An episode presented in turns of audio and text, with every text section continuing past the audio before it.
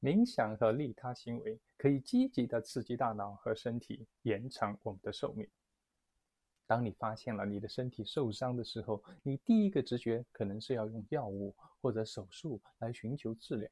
然而，科学已经表明，还有更好的、更有效的、更少副作用的方法来作为替代。比如说，冥想不仅是为你的生活带来平静和安宁，它还能够让你的身体恢复活力。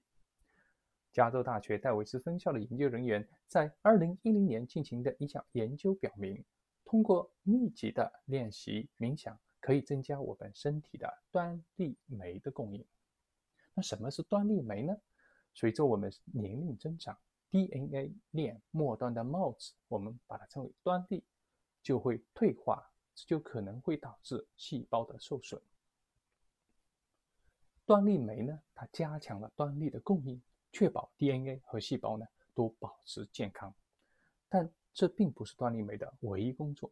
同一项研究也表明，端粒酶水平较高的人经历了更多的快乐和对疾病的抵抗。因此呢，这些人不仅能够活得更长、更健康，而且会更快乐、更满足。此外呢，还有一种让我们能够活得更长、更健康的方法是实现利他主义。利他主义是如此的强大，以至于仅仅是见证它的一个行动，就能够对我们的健康产生很多的益处。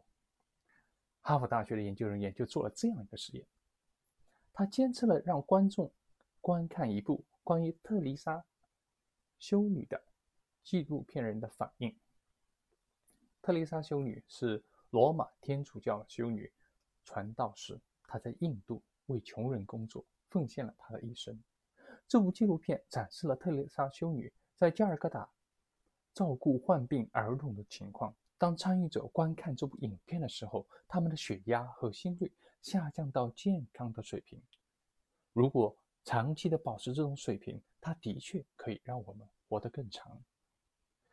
密歇根大学的心理学家教授萨拉·卡拉斯教授在2008年提出了。利他主义的另一个积极影响的案例，他发现，1957年的一项研究观察了大约一万名高中毕业生的健康状况。他决定在多年后跟踪这些人，看看他们的健康情况如何。他发现，在有生之年从事志愿工作的人的确更加长寿，但前提是他们的动机是真正的去帮助他人，而不仅仅是为了逃避。个人的麻烦。